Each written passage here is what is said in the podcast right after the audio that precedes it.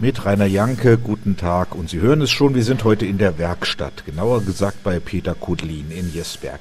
Der ist Metallbaumeister mit eigener Firma und drei seiner fünf Mitarbeiter haben eines gemein.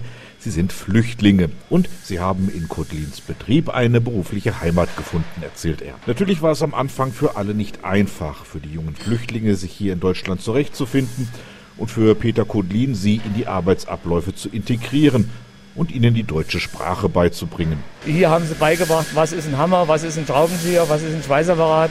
Man muss natürlich als fragen und nochmal fragen und dann muss man es nochmal erklären, aber irgendwann ist es drin. Und auch die bürokratischen Hürden meisterte der Handwerksmeister. Ich bin hingefahren mit den Jungs, habe die begleitet, habe mit den Sachbearbeitern gesprochen. Ich habe gesagt, ich bin hier, ich habe den Mitarbeiter, der soll arbeiten und das hat eigentlich alles sehr gut geklappt. Das alles ist jetzt fünf Jahre her. Inzwischen sind Johannes, Rasulkan und Shamschulla unverzichtbare Bestandteile der Belegschaft des Metallbaubetriebs. Vor allen Dingen, wenn man dann Freitag nach Feierabend sich mal zusammensetzt und trinkt ein Bier mit denen.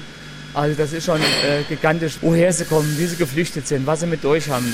Das ist schon manchmal sehr, sehr herzzerreißend. Johannes zum Beispiel kommt gebürtig aus Eritrea. Er hatte dort schon viel mit Stahl, Eisen und Guss gearbeitet, erzählt er.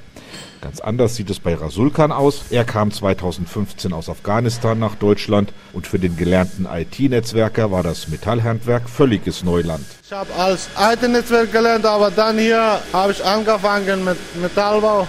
Jetzt bin ich zufrieden. Das macht Spaß, ja. Peter Kudlin und seine Mitarbeiter sind das beste Beispiel für gelebte Integration. Ein Weg, den der Innungsobermeister nicht bereut, der aber auch nicht in jedem Betrieb so reibungslos funktioniert, weiß er. Mit vielen Kollegen habe ich gesprochen, die hatten nicht so ein Glück gehabt. Natürlich muss man Geduld haben, aber die Geduld macht sie im Endeffekt bezahlt. Peter Kudlin hat diesen Schritt nie bereut und der Betrieb wird ihn auch in Zukunft gehen. Auch dann, wenn Marcel Sellhast im nächsten Jahr die Firma von Peter Kudlin übernehmen wird mitsamt der multikulturellen Belegschaft. Das ist total spannend. Wir bauen tolle Sachen, wir machen unsere Späße, wir sind eine coole Truppe.